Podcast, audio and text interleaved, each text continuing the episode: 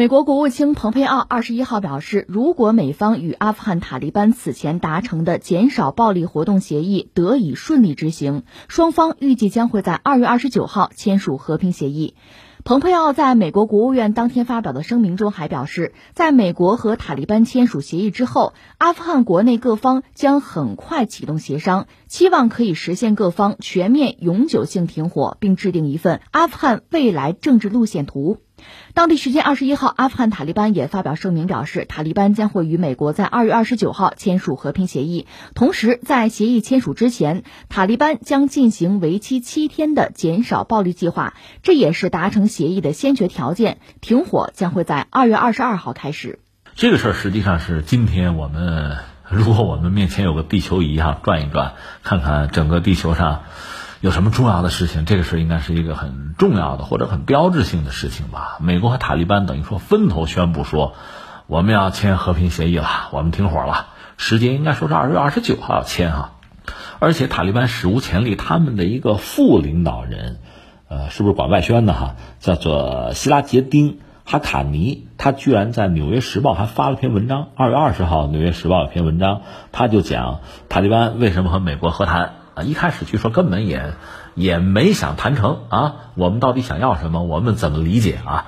呃，现在和未来啊，和美国的关系什么的，讲了一通，就比较全面的阐述了塔利班方面的这个立场和政策吧。这确实也 很少见，《纽约时报》登塔利班的文章好像也没有过吧？嗯，这个国内媒体也报道了，我还专门看了看，文章挺长，而且写的你别说，我觉得写的就是给西方人写的，就是让美国人看的。所以写的针对性好像很强，就是让美国人能看懂，甚至能接受。那塔利班这边也 也有一些人物哈，人才哈。嗯，那这个事儿放在这儿，我觉得大概是俩话题吧。一个话题就将来会怎样，一个话题就是现在眼下是一个什么状况，会产生什么样的影响。呃，前一阵其实等于说有一个挑战或者一个考验吧，就美国一架飞机，实际上上面还有一些这个中情局的间谍人员吧，飞机被打下来了，而且按照塔利班的说法是我们打下来的。啊，用防空导弹打下来的，这我们之前也关注了。我当时是质疑的，就是塔利班可能七八年没有用防空导弹打下来美国飞机了。呃，原因很简单，就是他手头没有嘛。当然也有人说是不是伊朗给的呀？伊朗要报复美国，也有这个猜测，但是没有这方面的消息，没有这方面就任何的依据吧。这是一个。另外就是美国有人给算过，美国大概是每天。能向阿富汗扔二十枚炸弹，差不多平均下来就一直在动武。就在这么一个状况下，你说最后忽然又谈成了，刚才我们讲的这些事情没有影响这个谈判的结果，也真是很不容易。那这说明什么呢？说明大家都需要嘛，真的是需要停火不打了。美国在这折腾十八年了，你还想折腾一百八十年不成，对吧？呃，另一方面，应该说特朗普上台之后。呃，不管是在阿富汗的问题上，还是在美国全球的这个行动啊、部署啊，有点改弦更张的意思。这个也不是我们看出来，很多人都看出来了。包括特朗普自己也说嘛，他希望就是等于说是全球收缩，很多不该花的钱、不值当的事儿我就不干了，往回撤。那阿富汗本身呢，显然也是在他考量之内。当然说这个事儿，就是特朗普想从阿富汗撤军，并不意味着说撤就撤，因为这你得考虑美国军方的感受。那么多钱砸进去，死了那么多人，到现在一事无成，什么也没有得到，灰溜溜的撤军，这恐怕也很难说服自己。我这折腾了十八年，我为什么呀？恐怕有这么一个问题在，所以也是经历就是美国国内一系列的斗争和博弈。恐怕到现在谈不上达成共识，但是因为特朗普执掌美国政府吧，毕竟说了算嘛，和塔利班还是要要谈。那现在如果谈成了，真的是停火，那下面一个是美国恐怕还有一些期待和要求吧，塔利班看看能不能尊重，或者说局部的至少局部的能满足。那美国按说就要撤军了，那美国的一些盟友什么的，那就更不用说了，跟着走就是了，就就这个事儿基本上就可以画句号了。那这个事情你看啊。就是双方现在，你看的是达成了协议，而且呢，该签签签了这个协定之后，大家各自呃履行自己的承诺就是了。这意味着什么呢？你看啊，一个，特朗普结束了阿富汗战争，那成了大功臣了。对美国来讲是这样啊，对吧？我们的孩子们可以回家了啊，我们获得了进一步的安全啊啊！这个事儿十八年啊，你想越战才打多少年啊？啊，苏军入侵阿富汗打多少年？现在这次美军在阿富汗的战争行动由我画的句号，我伟不伟大呀？对吧？呃，什么意思呢？选票嘛。呃，这个显然应该能够啊，如果不出意外的话，这个能够给他在这次竞选连任的时候加分。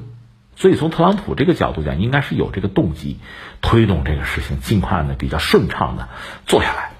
所以这个事儿，特朗普可以算一个赢家吧。但是翻回来，从美国政治、从美国政府来讲，那就不是赢家了，恐怕就是个输家。什么意思呢？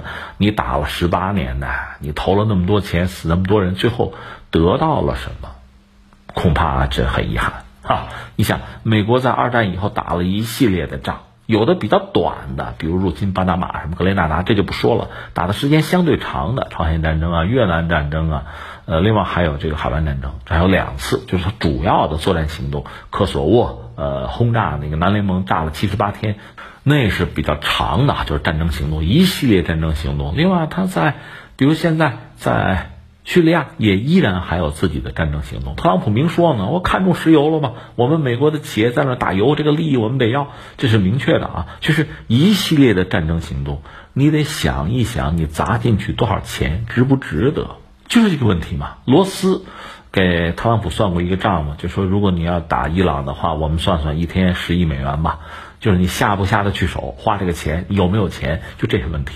所以，一个是这前十八年花了，花了之后，你说你得到什么了？美国在中亚的利益是不是得到了？呃，或者说，嗯，砸进去一个楔子，呃，对中亚的这个区域政治格局做了某种改变，或者说重新的安排。如果这些都没有达到，你又撤了，而且你撤了之后，塔利班有可能重新掌权，重新执掌阿富汗，那你这十八年就白折腾了。所以，总的来说，恐怕从美国政府、从美国这个概念上讲。这十八年折腾到现在，你很难说他是赢家吧？很难说他有所得或者得大于失吧？很难这么讲。另外呢，塔利班本身是作为美国人的敌人，就在九幺幺之后嘛，美国人说你阿富汗塔利班，你居然是吧？呃，掩护包庇你收留这个拉登那一伙，所以你也是敌人，我就把你干掉。当时小布什不是话说的非常狠吗？就全世界啊，要么是我的朋友，就站在我这边，咱反恐；要么就是我的敌人，你就是恐，我就反你，就这个。那塔利班是站在美国对立面了，就干掉吧。而且当时呢，这个决策其实是非常仓促的吧。所以当时美国军方很短的时间，一开始先遣队啊、什么特工啊，就派到阿富汗去。可能几天之后，九幺幺几天之后就派人进去了，手头连地图都没有，懂阿富汗当地语言的都没有，就就打进去了。当时很多就是国际政治观察家还以为美国人，你看兵贵神速啊，确实决策很迅速啊。但是你现在知道，那完全是应激的一个做法，而且过于草率了。那一进去，一脚踩进去，十八年可就过来了，这么一个状况。阿富汗那个塔利班当时呢，呃，基本上算执掌阿富汗的一个政权，那个政权全世界承认的很少。塔利班本身就学生军嘛，他也是在。呃，就是苏军入侵阿富汗之后，苏军撤走之后，苏联解体吧，阿富汗已经是一个军阀混战的局面。在这个军阀混战哈，各个这个势力相互博弈的过程中，杀出一条血路，基本上统一了阿富汗，塔利班啊，成为一个政权。这个政权是原教旨主义的，所以呢，它和所谓的这个现代文明。和目前现代的这个国际政治体系实际上有一个呃接轨困难的问题。那全世界承认他的不多，就是呃零星几个国家承认塔利班，嗯，但是他确实执掌着整个阿富汗，基本上阿富汗在他掌控之中，然后成了美国的敌人。美国把阿富汗的塔利班推翻之后呢，塔利班等于说和美国人较劲，这就是将近二十年的时间。那作为美国的敌人，最后美国呢没能消灭这个敌人，美国又和这个敌人去谈判，而且现在双方谈判停火，美军又要撤离，就整个这个过程你会觉得也很特殊，因为原来这是被宣布是恐怖组织的，你说跟美国交战的国家，这有，甚至很多哈，跟美国交战，咱别管输赢吧，国家对国家的战争，是吧？兵来将挡，这可以理解，一个恐怖组织。你跟他打仗，你没有把他铲除啊，没有消灭他，最后你又跟他谈和谈，那等于说你承认他了，然后你又撤走了，这个在美国历史上恐怕也很罕见吧，这恐怕也是很尴尬的一个事情。这我觉得也是一个需要关注的点。另外翻回来，从塔利班这个角度来讲呢，这十几年、将近二十年反美斗争嘛，现在等于说也到了一个关键的节点。这个节点呢，从他们来讲，肯定它不是失败啊，叫不叫成功或者胜利的，至少生存下来了。而且现在看来呢，从前途上讲，甚至还很乐观。这是他。而这个状况，塔利班现在这个局面呢，显然对美国人撤出之后，阿富汗的整个的这个格局又会产生某种影响。啊，这是我们观察吧看到的这几点啊。那下一个问题就是说，那停火了，停火之后，美国人恐怕就要撤走啊。那美国人目的就是要撤嘛，所以不发生太大的意外，他最好就走，对他可能是最理想的上上签了，上选。那么美国人撤出之后，阿富汗会是一个什么样的未来？按照美国人的期待呢，当然是那种美式民主啊，那大选对吧？啊，那最后老百姓投票选谁算谁。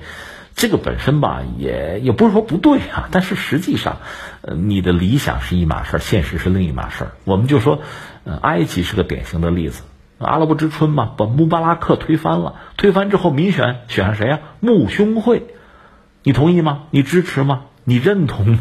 你承认吗？美国也不愿意认同，他们觉得穆兄会是恐怖组织，那是民选的，你怎么办啊？